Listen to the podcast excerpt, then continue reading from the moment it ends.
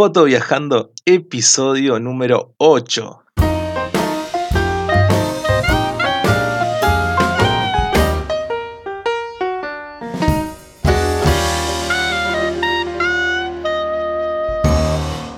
Bienvenidos, soy Mauricio Carvalho y les doy la bienvenida a todos a este podcast a Foto Viajando, el programa en el que hablamos sobre fotografía y viajes.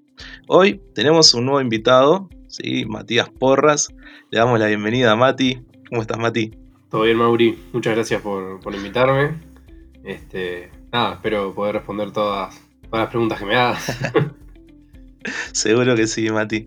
Mira, yo empiezo siempre por la misma pregunta y capaz que es, que es repetitivo en todos los programas, pero me parece que es interesante saber quién es Mati Porras. Uf, está, está complicado. Si quieres te puedo tirar una, una definición. Eh, puede ser un, que sea un individuo, un individuo con un conjunto de ideas y propósitos que apuntan a un objetivo en común, que sería llegar al final del camino con el acertijo resuelto, mm. descubriendo quién soy de pieza a cabeza. Yo no sé si eso te va a ayudar mucho, pero, pero bueno, hablando un poco más, un poco más en serio, creo que Mati es una persona extrovertida, alegre, simpática, muy sociable y con un humor, bastante rebuscado. Hay veces que las personas no, no se ríen de lo mismo que yo. este, también te podría decir, no sé, que es una persona que le gusta pasar tiempo con, amigos, le gusta entrenar, hacer ejercicio, divertirse, pero a la vez también hay momentos en los cuales me gusta estar solo, con poca gente, me gusta un poco estar en la intimidad y disfrutar también de esos momentos. Y así también fui descubriendo todo el hobby de la fotografía, ¿no? Eh, yéndome a lugares por ahí solo o con alguien más, eh, un poco a, pensar y ya aprovechar para, hacer lo mío, que es hacer fotos y videos también. A, conectarte, a conectarse con uno mismo. Mati, vos sos fotógrafo y, y además agrego un gran fotógrafo. Me encanta, me encanta el estilo y el otro día cuando estaba, cuando vino Coco Chagas acá, bueno, él fue el que sacó el tema y te nombró como un ejemplo de una persona que tiene un estilo fotográfico que vos mirás una foto y decís, esta foto podría ser de Mati. Eh, eh, sí, exacto. Y, es tal cual, ¿no? Porque si bien tu estilo ha, evolucionado o ha cambiado, siempre mantenés como una línea, ¿no? Sí, sí. A ver, primero un saludo a Coco, que tremendo, no, esperaba, no esperaba que, que, me nombrara, tremendo, que me dejó bastante sorprendido. También un gran colega, un gran fotógrafo, videógrafo también. Usa Sony como yo, así que me cae bien. este, pero... Del team, del equipo. Sí, sí, sí. No, no, un crack, un crack. Eh, la verdad me dejó, me dejó sorprendido para bien y contento que, que me tengan en cuenta en ese sentido. Y lo mío siempre fue, en realidad, siempre busqué como diferenciarme de alguna forma, como decís, de que la gente pueda ver un laburo mío y se, sepa quién es, de quién es. Obviamente que siempre, siempre con referencias y, teniendo como ejemplo a, muchos creadores y muchos, muchos fotógrafos este, que van, van haciendo que uno se vaya para un lado o para el otro, dependiendo lo que, los gustos de cada uno, ¿no? Pero siempre, siempre es importante, creo, tener, tener referencias como para, para saber qué, hacer con, el trabajo de uno. Pero sí, sí, siempre busqué eso, ¿no? de poder buscar un, no sé si un estilo, pero algo que me, identifique como fotógrafo también. una carta de presentación, que la gente entre, por ejemplo, a mi perfil, porque hoy por hoy, no tengo portfolio, me tengo que armar uno en, web. Pero si la gente entra ya más o menos eh, un poco va viendo el trabajo de uno, yo suelo ser muy eh, minimalista con las fotos, no me gusta agregar mucha información. Eh, quiero centrar la atención eh, en, puntos específicos o, la, o ideas específicas que me interesan. Entonces, nada, este, un poco esa, esa es mi carta de presentación a la gente que entra al perfil de primera, ¿no? Ya, ya se encuentra con, con todo eso y es una imagen inicial que puede dar un poco eh, el inicio a lo, que, a lo que soy también como fotógrafo. ¿Y tenés alguna, alguna referencia, algún fotógrafo como referente, Mati? Por hoy tengo. Ah, son muchos en realidad, son, son varios. No sé, de acá de Uruguay, capaz, está, está bueno que para nombrar gente de acá. Eh, por ejemplo, Pancho, Pancho Pastori eh, es un tremendo fotógrafo, me encanta, me encanta su laburo y bueno, eh, tuve, tuve la suerte de poder laburar con él en, determinados momentos y me pareció un profesional de altísimo nivel, tremendo, tremendo todo el laburo que tiene.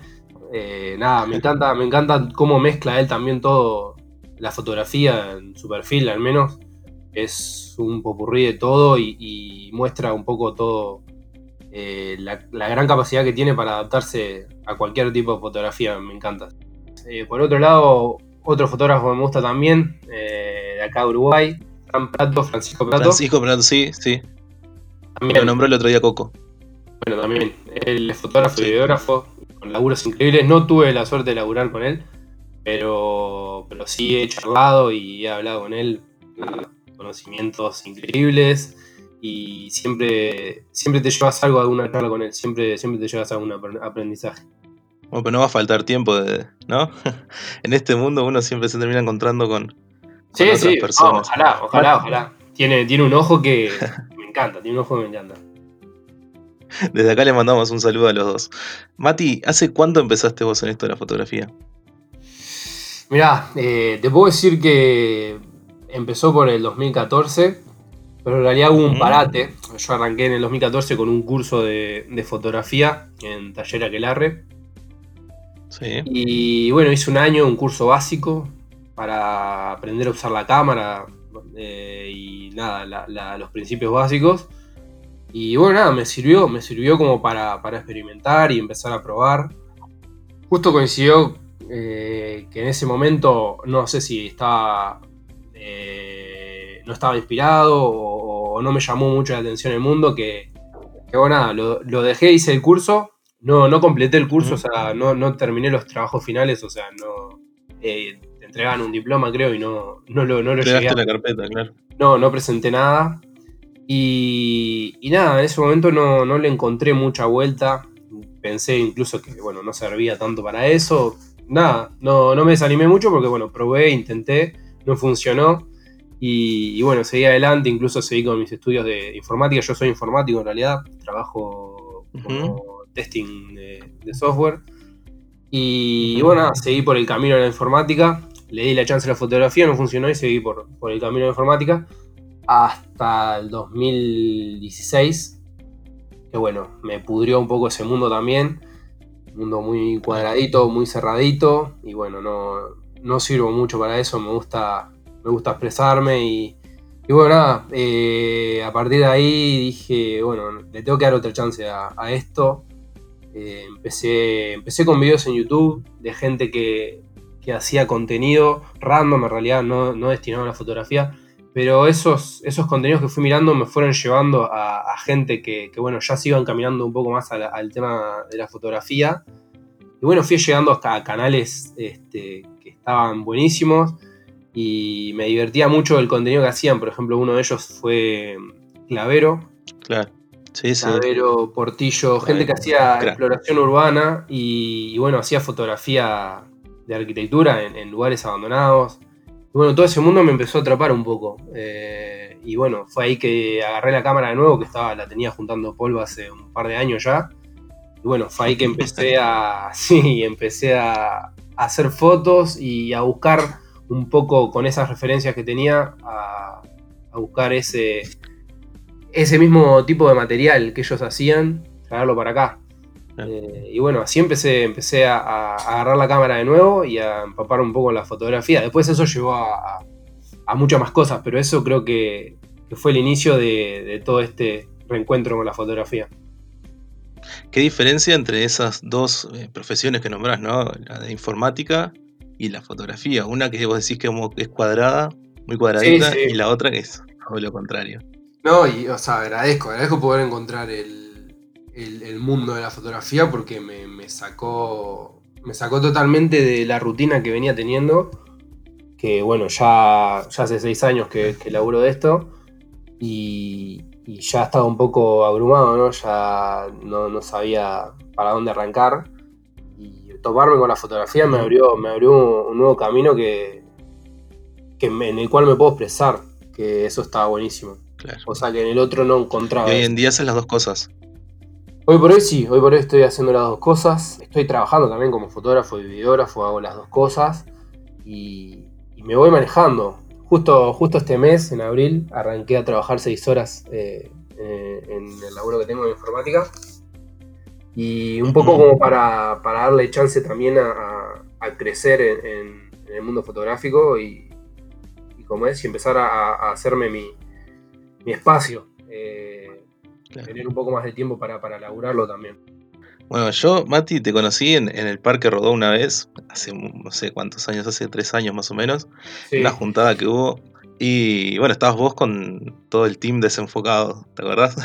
Es verdad, es verdad. con, decirte, con decirte que todavía usabas máscara. sí, bueno, está, ahí estaba con la máscara, ¿no? Capaz que hay gente que está, que está escuchando y no sabe muy bien de lo que estoy hablando. Capaz que puedes contar un poquito sobre. Sí, sí. Bueno, eh, la máscara, la máscara eh, vino a través de todo esto que estaba contando antes, ¿no? Eh, al empezar a entrar a, a lugares abandonados y, y, bueno, lugares que, que no sabíamos Ujú. qué tan legal era entrar ahí, ¿no? Porque hay propiedades privadas y si bien eso, claro, si bien hay lugares que, que, bueno, están dejados en el tiempo y no, no hay nadie que, que se haga cargo, es, propiedad de alguien. Entonces, nada, no está bueno por ahí ver que, gente entró a, tu, a tu propiedad y sacó fotos, por más que, que no hacíamos nada, no, no llevábamos nada, no rompíamos nada, este, no, no está bueno y bueno, un poco la, la máscara también vino para, para poner, poner una, una identidad anónima y que no se sepa quién, quién soy, porque bueno, también con mi laburo no quería meterme en problemas tampoco. Eh, y bueno, la, la usé como, como escudo en su momento para, para poder hacer eso que a su vez me encantaba, ¿no? O sea, si bien sabía que no era tan legal o, o que podía llegar a tener problemas, era, era una, una sensación increíble poder estar en un lugar donde hubo historia, donde pasaron muchas cosas y poder eh, sacar algo de eso, eh, así sea foto o video, me parecía alucinante y me generaba cierta sensación, no sé, de adrenalina, de estar ahí, de saber que, bueno, en algún momento podía llegar alguien, incluso acá en Montevideo, lugares que había gente que vivía ahí, ¿viste? Gente que estaba ocupando el lugar. Entonces, nada, generaba ciertas sensaciones que, que bueno, en su momento me gustaban y nada, disfrutaba, disfrutaba. Sí, sí, sí, sí. Sí, llegué, llegué, a lugares con gente durmiendo adentro, por suerte no pasó nada. Pero, pero sí, sí, disfrutaba de eso, de eso, ¿no? Todos, ¿no? Con el, con el team que teníamos. Nahue, Henry, Ale, este, Agus y Jonah. Eh, los cinco, los cinco disfrutábamos esos momentos, buscábamos, buscábamos lugares juntos, buscábamos eh, locaciones, eh, cómo entrar, por dónde entrar, en qué momento. Y bueno, se generaba, se generaba un vínculo que estaba, estaba tremendo. Pero bueno, nada, eso. Hoy en día el team sigue, sigue juntándose. No, no, cada, cada, uno tomó un poco su camino, más que nada por tema de tiempos y, y nada, no, no, no, hemos podido coordinar, pero sí nos seguimos hablando todos, este, incluso claro. con, con, varios hemos dicho de volver a juntarnos en algún momento y no se ha dado, no se ha dado, pero por temas de, de tiempo de cada uno. Este, pero sí, sí, tenemos una, una buena relación con todos, eh, eso, eso está de más, en algún momento hay, hay, que juntarnos de nuevo, sin duda. Para cerrar, para cerrar un poco, este, ahí empezó todo el tema de la máscara. Eh, a su vez, te cuento también que en realidad eh, yo en mi perfil tampoco mostraba la cara. Antes de la máscara no mostraba mi cara, no mostraba quién era. Un poco por, por pudor de lo que podría llegar a decir la gente que me conoce, más que nada. Nada, me da un poco de vergüenza que, se vea que estaba subiendo fotos, que empezaba a mostrar mi laburo, me da un poco de vergüenza que se sepa quién que sea yo. Entonces, bueno, bajo el alias también de, de Matt Por, no es, no es mi nombre, Matías Porras, eh, corté, corté, las primeras tres letras de mi nombre, las primeras tres letras del apellido y me armé, me armé el perfil en Instagram como para, para postear esas fotos que, que, en mi perfil normal, en el perfil que, que todo el mundo conocía, eh, no, no, no, posteaba nada. Entonces me armé uno aparte para poder ir subiendo todo ese material. Y eso fue creciendo. Fue, fue creciendo de manera mal, increíble. O sea, en un momento, de un momento para otro la gente me empezó a seguir, empezaba a likear las fotos que yo en realidad en mi otro perfil subía una foto y no sé, como mucho tenía tres likes. era, Claro, y con todo esto empezó, se empezó a sumar gente y fue, fue una locura. Yo no, no lo podía creer. Y bueno, nada, me animaron también a, seguir mostrando eso, ¿no? Porque capaz que si no, no las veía nadie o, no tenía interacción ni feedback con nadie, por ahí, no sé, las seguiría subiendo, pero no, no le pondría el mismo interés capaz que le pongo hoy. Que hoy ya son más de, seis, más de 6.000 personas que te siguen en, el perfil que empezó siendo como el, el segundo perfil que tenías. Claro, sí, sí, bueno, en el otro perfil quedó en 200, 200 y pico. Este, sí, sí, no, increíble, increíble cómo, cómo se fueron sumando y, el apoyo de la gente es una locura, una locura. Cada vez me, sorprendo más de, de lo copado que están con las fotos que hago, los videos, o subo cualquier cosa y siempre alguna respuesta obtengo y eso, eso me llena también. Fue todo un suceso cuando dejaste de usar la máscara y digamos, ese anonimato que tenías empezó a, a, irse, mostraste la cara, por decirlo de alguna forma, creaste ese video en YouTube que estuvo muy bueno. Sí, sí, sí. ¿Qué, feedback tuviste? ¿Qué respuesta tuviste de la gente de eso? Tremendo, o sea, fue para mí fue una explosión también, porque en realidad eh, lo hice un poco por necesidad, porque evidentemente me empezaron a llegar trabajos eh, gracias al perfil de Instagram. En realidad yo siempre digo que Trabajos de fotografía nunca busqué, siempre me han llegado los trabajos a, mí por, o por el perfil o por gente que me ha recomendado. Jamás mandé un mail, jamás mandé una, eh, una propuesta de trabajo para alguien, lo que sea, nunca, nunca mandé nada, siempre me han llegado cosas a mí, evidentemente también por mi trabajo, ¿no? No tengo demasiado tiempo como para, para dedicarle, entonces nunca, nunca fui extrovertido en ese sentido, nunca mandé nada todos los laburos que me llegaron fueron o a través de Instagram o ya te digo, gente conocida. Y bueno, no está, no está bueno tampoco que, la gente no sepa quién soy para, para que me puedan contactar, ¿no? O sea, está bueno que, se vea mi rostro por lo menos, que sepan quién soy, que no soy un asesino serial. Este, y nada, está bueno. Está, está bueno dar ese paso como para, para tener llegada también a más gente y, que nada, me tuvieron un poquito más de confianza. y después de ese momento, yo creo, creo que explotó más aún eh, eh, el, apoyo de la gente. Fue como, wow, eh, con el video ese también gustó mucho, entonces mucha gente lo compartió, bueno, vos mismo compartiste en tu perfil, y más gente empezó a, entrar al perfil, más gente empezó a seguir, o sea, fue como una, una ola expansiva que estuvo, estuvo divina, o sea, me encantó. Y nada, yo creo que fue una decisión, hoy por hoy, con el diario del lunes, eh, una, buena decisión haber sacado la máscara. y si vos comparás, no, yo, yo no sé si es el punto de quiebre, pero digo, entre el estilo que tenías antes, que era como más, eh, no sé cómo definirlo, si más urbano, con tonos como más oscuros. Sí, un poco más dark, que era un poco... A partir de ese momento fue como que cambiaste totalmente, ¿no? Y empecé a mostrar un poco otras cosas también, o sea, estaba un poco saturado de, de mostrar siempre lo mismo, de, las imágenes eran como tirando a, lo triste en realidad. Y bueno, que había, había recibido bastantes críticas también por eso, de, por qué tan. de por qué el perfil tan, tan oscuro, ¿no? Pero para mostrar otro tipo de mensaje. Sí, lavar, lavar un poco, sí, la imagen y, poder. poder mostrar que, puedo llegar a, otro tipo de imagen. Me, lo puse como, meta y, bueno, nada, a partir de que me saqué la máscara dije, bueno, voy a empezar un poco a mostrar un estilo que, me gusta y que, a otra gente le pueda significar algo. Este, más allá de, a la sola la gente que le gusta le gustaba el urbano, le gustaban las exploraciones, mostrar un poco más eh, que el abanico, ¿no? Que, podía llegar a lograr. ¿Y esa gente siguió, te sigue siguiendo hoy en día en, Instagram o el cambio de de estilo te, llevó capaz que a una, una pérdida de, seguidores. No, no, no, para nada. Al contrario, se incrementó. incrementó. Sí, obviamente he perdido algún seguidor que capaz que le gustaba un poco más la exploración urbana y, bueno, la dejé de hacer.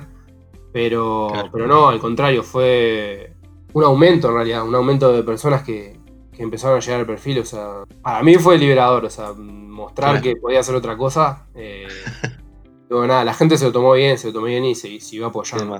Increíble. Está bueno, porque además, claro, uno teme ese cambio, ¿no? De haber logrado todo ese, engagement que tiene con la gente y de repente capaz que cambiarse y decís, pa, ¿y ahora qué pasará? ¿La gente le gustará o no le gustará? Me lo pensé, me lo pensé mucho, pero bueno, nada, dije, vamos a probar, este, intentar mostrar otra cosa, Y bueno, funcionó, funcionó para bien. ¿Qué tan importante es para vos la edición, Mati? Uf, eh, sí, es, muy importante para mí. O sea, poder, eh, poder transmitir a través de, la edición me parece que, es eh, un poco más allá de, la foto. por ahí yo hago, hago alguna foto pensando en, cierta idea capaz que con el transcurso del tiempo esa idea cambia y a través de la edición puedo cambiar eh, lo que quería transmitir en su momento, que quizás ya, ya no es lo mismo al día de hoy. Entonces, eh, nada, me parece, me parece sumamente importante tenerlo, tenerlo presente también. ¿Y cuánto tiempo le dedicas, por ejemplo, a una fotografía promedio? ¿no? No tiene, cada foto es un mundo, pero digo, ¿qué tiempo le dedicas a una fotografía, a una edición? Sí, depende mucho, depende mucho, pero de unos 20 a 40 minutos. Pues bastante.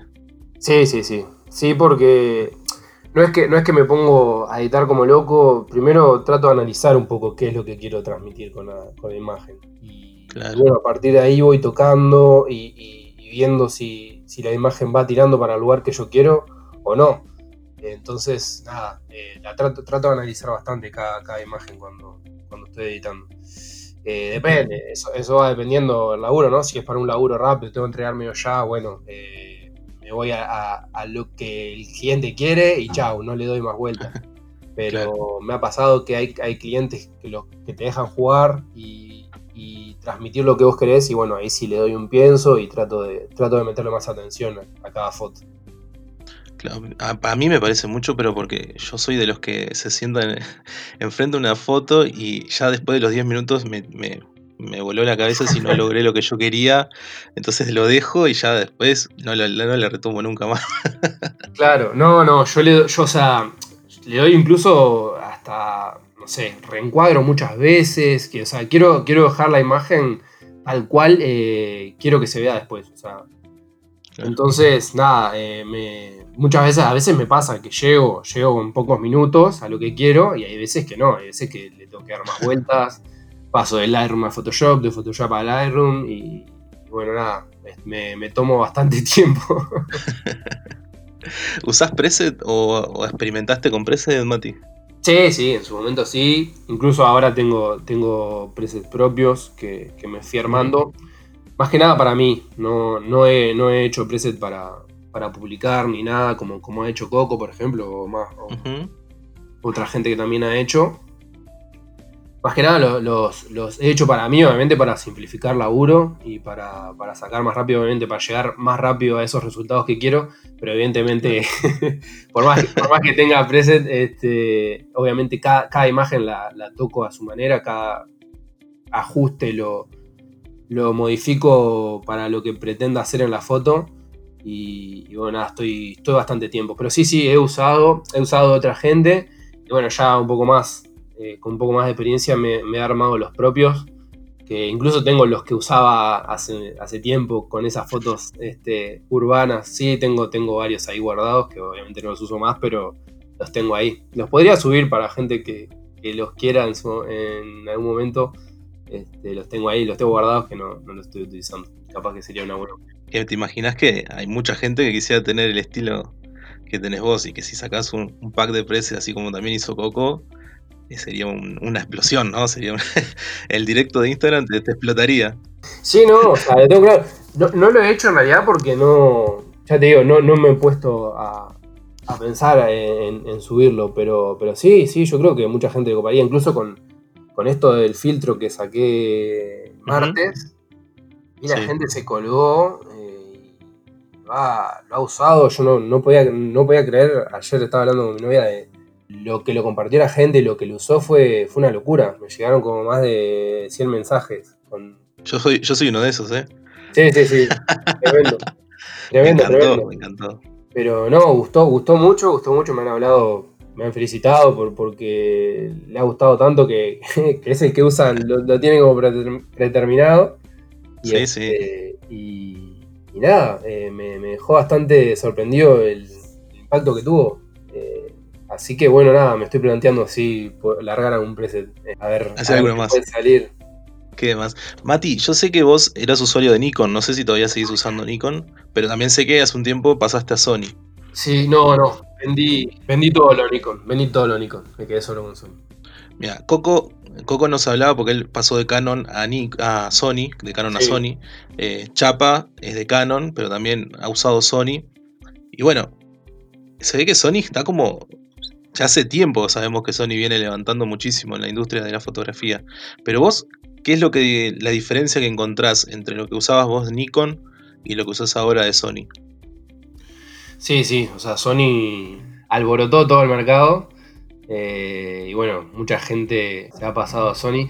Yo lo que he encontrado en realidad, más que nada, temas de edición, sobre todo en video y, en fotografía también, me simplificó mucho la edición eh, al encontrar los tonos que, que estaba buscando. Me pasaba que con marcas como Canon o Nikon, no he usado otra, no he usado Panasonic, no he usado ninguna otra marca más que, más que Canon o Nikon, pero con ninguna de ellas eh, me quedaba contento con el resultado final, eh, tanto en foto o en video, con temas de edición. No, no podía encontrar la vuelta, eh, me probé con varias cámaras, no, no, encontraba, no encontraba. Y bueno, hasta que probé Sony, me la compré, me la compré en un viaje para poder hacer para poder hacer video más que nada porque tenía una Nikon D600 y bueno nada no, no le encontraba la vuelta en video y me compré esa para, filmar y ya aproveché y la, la, puse a prueba en fotos. Y bueno los resultados me encantaron quedé sorprendido para bien. Muchas de las fotos que, que vengo subiendo al perfil últimamente son con, la Sony la A6300 que fue la, la que me compré para este viaje. Y me dejó sorprendido, me dejó sorprendido por la calidad que tiene, el, enfoque, no sé, me, encantó, me encantó totalmente.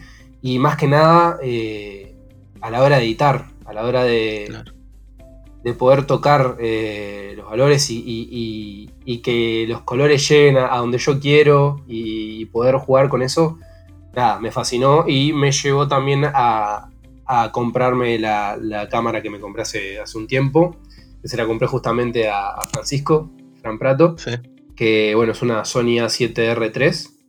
Uf. Eh, nada, un bicho, un bicho este, escalado. Eh, que bueno, nada, eh, me llevó a invertir a eso porque lo vi, lo vi necesario también, este, tener una, una cámara de, de, ese calibre como para poder laburar. ¿Y usas óptica Sony?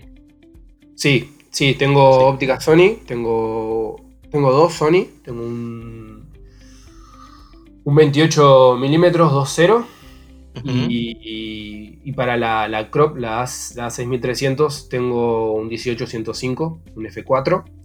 Y después tengo montura Sony también, un Sigma 142428. Ese para la, esa para la 7R3. Es 7R3, sí.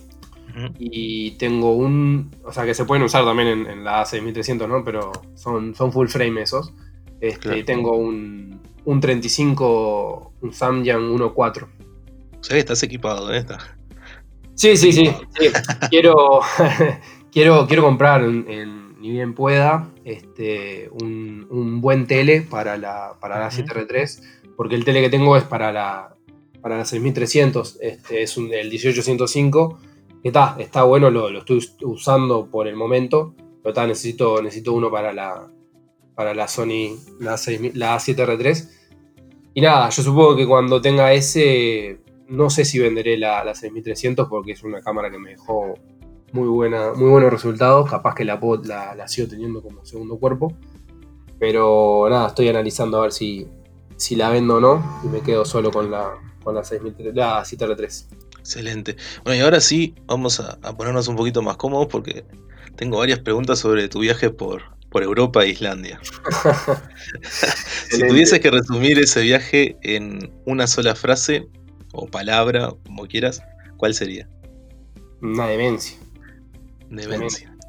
Fue, no, fue una mezcla de sensaciones eh, increíble. Eh, nunca, yo nunca había pisado la nieve, por ejemplo y ver todo ese paisaje rodeado de un blanco me dejó, me dejó muy, muy contento. Eh, volvería 100 veces, le decía el otro día a un colega. Es, es increíble, es increíble. Eh, más allá de que también estuve en España, en Francia, en Holanda. en Holanda, en Países Bajos. Eh, sí, Países Bajos, sí. creo que el viaje se resume en Islandia. Me, me encantó Islandia. Es lo que es lo que me quedo del viaje en realidad. y te hago una consulta que es importante, ¿no? ¿Cómo vas a Islandia sin trípode, Mati? no, fue, fue un boludeo bastante importante. Eh, acá se me rompió, antes, de, antes de, hacer el viaje, se me rompió el trípode. Luego nada, esas cosas que decís, bueno, me lo tengo que comprar antes de viajar. Fue pasando el tiempo, fue llegando el momento del viaje y obviamente le, le di prioridad a otras cosas. Y en el momento que estaba en el aeropuerto me acordé del trípode. me quería morir, dije, no compré nada, bueno, nada. Y tenía un amigo que me fue a despedir al, aeropuerto, Juanma, que se iba a sumar al viaje con otro más. Este, una semana después, entonces bueno, él, filma, filma partido de, de básquet y, y, me dijo, bueno, yo llevo el mío de última. Es un poco más pesado, pero bueno, de última lo, lo llevaba. Y nada, dijimos, bueno, dale, sí. Llegamos allá, llegué yo allá, pasó la semana, evidentemente me olvidé, y me olvidé de pedírselo, él se olvidó de agarrarlo, y bueno, así fue como nos embarcamos a Islandia sin, sin trípode. es unas fotos impresionantes de Islandia, por más que no haya llevado el trípode. Sí, sí, es que ahí, a ver, ahí te la tenías que, que idear como sea, o sea, las fotos había que hacerlas y, bueno, nada, me arriesgué, me arriesgué dejando la cámara muchas veces en, la nieve, tapada de nieve, haciendo un trípode literalmente con nieve. Pero no, increíble cómo se la bancó la, la D600, eh, una locura. Eh, nunca, nunca me dio un problema, nada, mirá que la, di contra todo, eh, la dejé en cualquier lado y la loca se portó increíble. Este, pero nada, así, así surgió Islandia sin trípode. ¿Cómo, ¿Cómo, hicieron para recorrerlo? ¿En qué, ¿En qué fueron a alquilar una camioneta? Sí, alquilamos una, van. Eh, la, idea que estuviera un poco equipada con cocina eh, y equipamientos para, poder comer y cocinar. Y bueno, y cama. Eh, fue un poco bestia porque fuimos en invierno y había probabilidades de tormenta.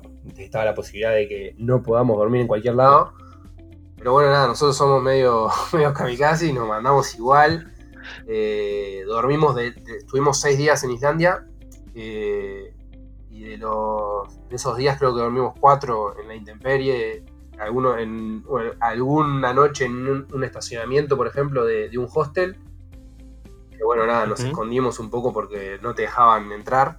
Entramos, eh, fingiendo que éramos huéspedes y nos quedamos, tapamos, tapamos las ventanas de la camioneta con, ropa, cosa que no se viera que, estábamos haciendo.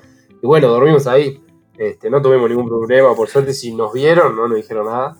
Este, bueno, nada, después nos quedamos en un, en un camping de, camionetas, eh, en, un, en un glaciar y la otra noche nos quedamos eh, en un estacionamiento, en un parking de, la, de, un, de un, pueblito de Vic. Este, y así dormimos, eh, medio en la intemperie. todo, todo un viaje, una experiencia, ¿no? sí, sí, sí, tremendo, tremendo. Pero bueno, fue, fue parte de las, anécdotas, de las anécdotas que, que nos trajimos también. Este, porque aparte, claro, éramos tres en la camioneta. La camioneta, si bien era para cuatro, el techo se levantaba y generaba una cama más, digamos. Pero con el viento que había no podíamos levantar el techo porque capaz que se volaba todo. Y obviamente teníamos...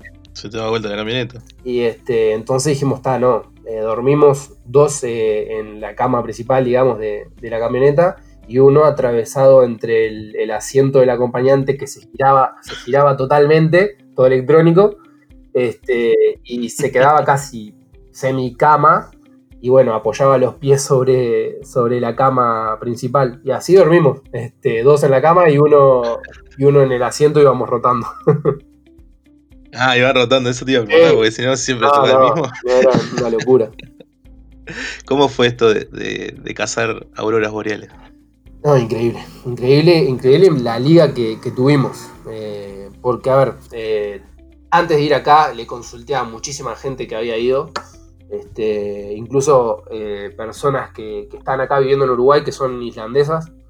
Este, Nada, les consulté temas de tormenta, cómo fijarse, páginas para ver auroras, todo, tenía todo, todo planeado. Y con la euforia de estar allá, cuando pisamos Islandia directamente, yo me olvidé de todo, me olvidé de las páginas, me olvidé de consultar, nada, no vi nada. Quería solo salir, correr y sacar fotos eh, y hacer videos. Entonces, nada, no consultamos nada. Y la primera noche, me acuerdo que, bueno, justamente la camioneta tenía una conexión para, cargar este, electricidad que le daba, le daba energía a un generador para la camioneta en general, porque tenía una batería aparte de la batería de la camioneta para que no se gastara la, camioneta, ¿no? O sea, para que podamos seguir andando. Pero claro, esa, esa batería había que cargarla y tenías que dejarla toda una noche cargando, tenías la conexión para hacerlo, pero no, no encontrábamos, eh, digamos, el nicho para, para cargar, o sea, todos los que íbamos no tenían la misma conexión que teníamos nosotros.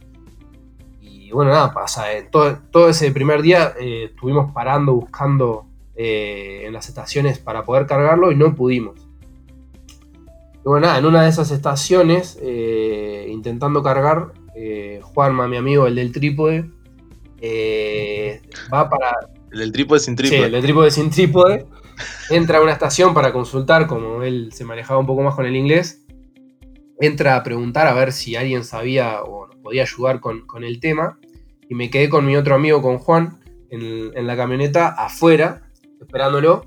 Simplemente apoyados en la camioneta, mm, como ya rendido, ¿no? No podíamos cargar la camioneta. Yo estaba un poco enojado porque tenía que cargar dron, tenía que cargar el compu, todo.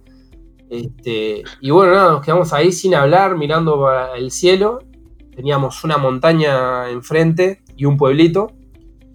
Y al, pasó un par de minutos y em, yo empecé a ver una como una nube fluorescente arriba de la montaña que no se distinguía bien porque claro, teníamos un pueblo enfrente y generaba luces, generaba contaminación lumínica y no, no veía bien. Y le empecé a preguntar a mi amigo, ¿vos ves, ves eso? me dice, sí, es raro. Y digo, ¿no será una aurora?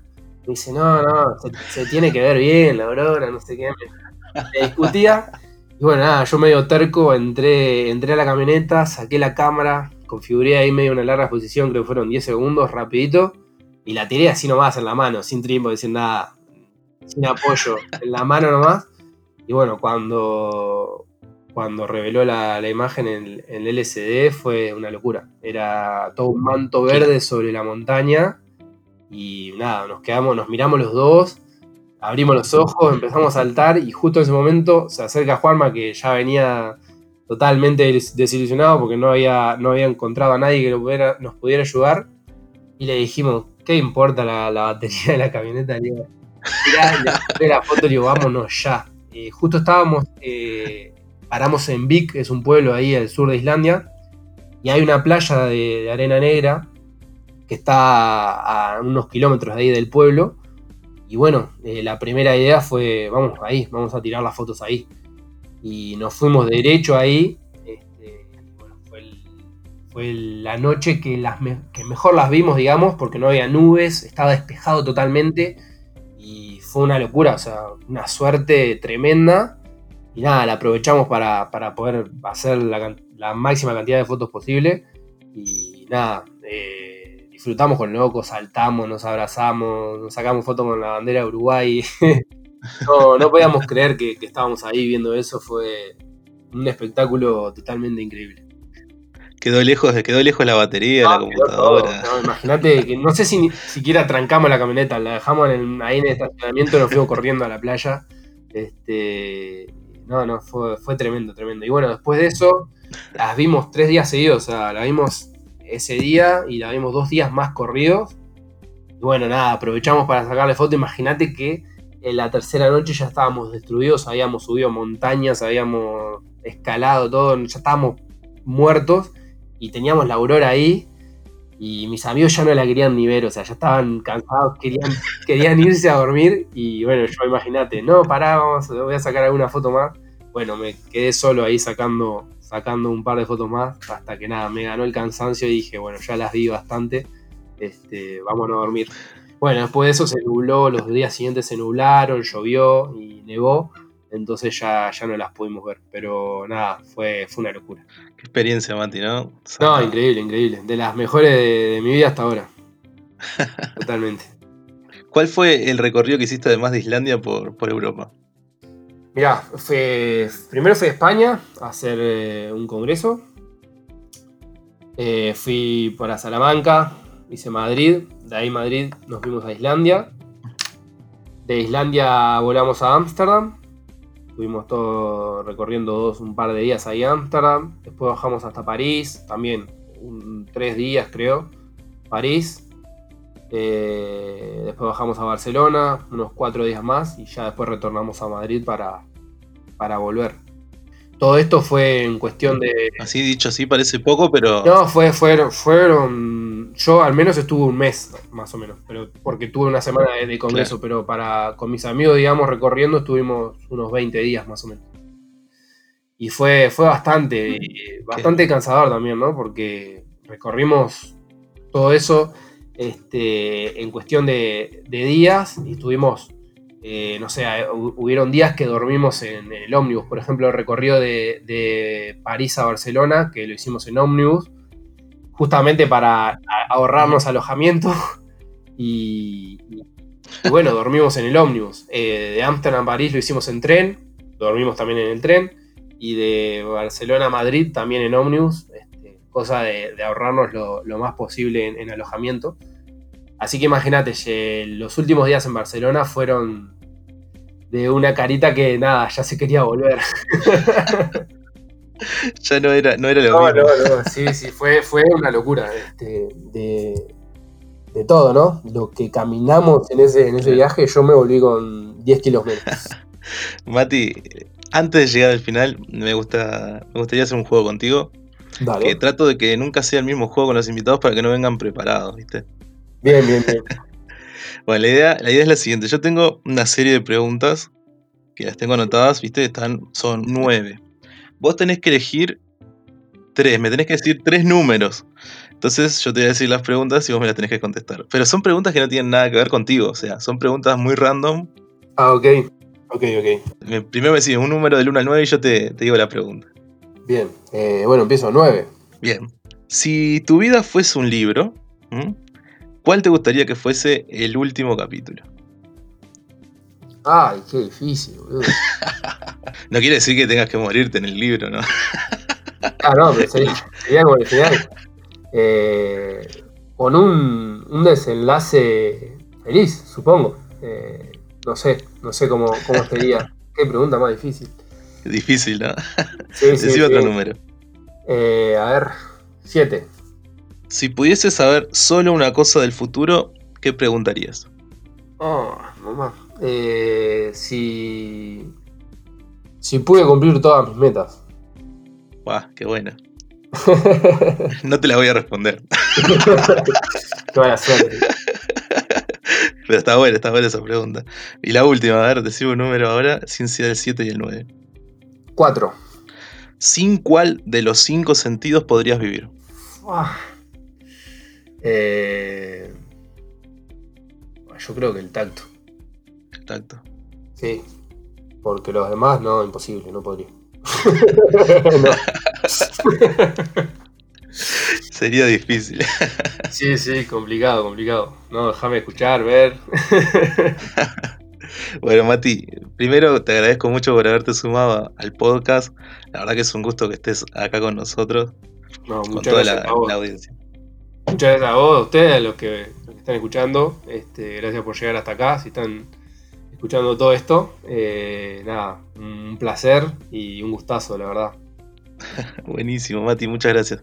Si tuvieran que encontrarte, ¿cómo te pueden encontrar, ya sea en Instagram o en tus redes?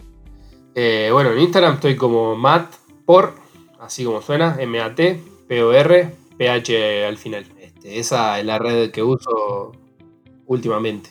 Ya no, no tengo. Tengo Twitter, pero hace años que no lo uso. Facebook lo uso a penitas. Este, así que ahí, ahí me pueden encontrar, mandar mensajes, suelo responder bastante rápido. Bárbaro, excelente. Como, como dice con, con, Coco y con Chapa, te quiero preguntar a ver quién te gustaría escuchar en, una, en un próximo capítulo. Uy, a ver, eh, sí, tengo que, ah, tengo que- a alguien tengo que mandar. Eh, eh, bueno, eh, me gustaría escuchar a Nahuel Amón. Nahuel Amón. ¿Lo tenés? Excelente. Sí, claro. Queda la invitación hecha. Excelente, que quede ahí, que quede ahí. A ver si, a ver si se anima. Excelente. Muchas gracias, Mati.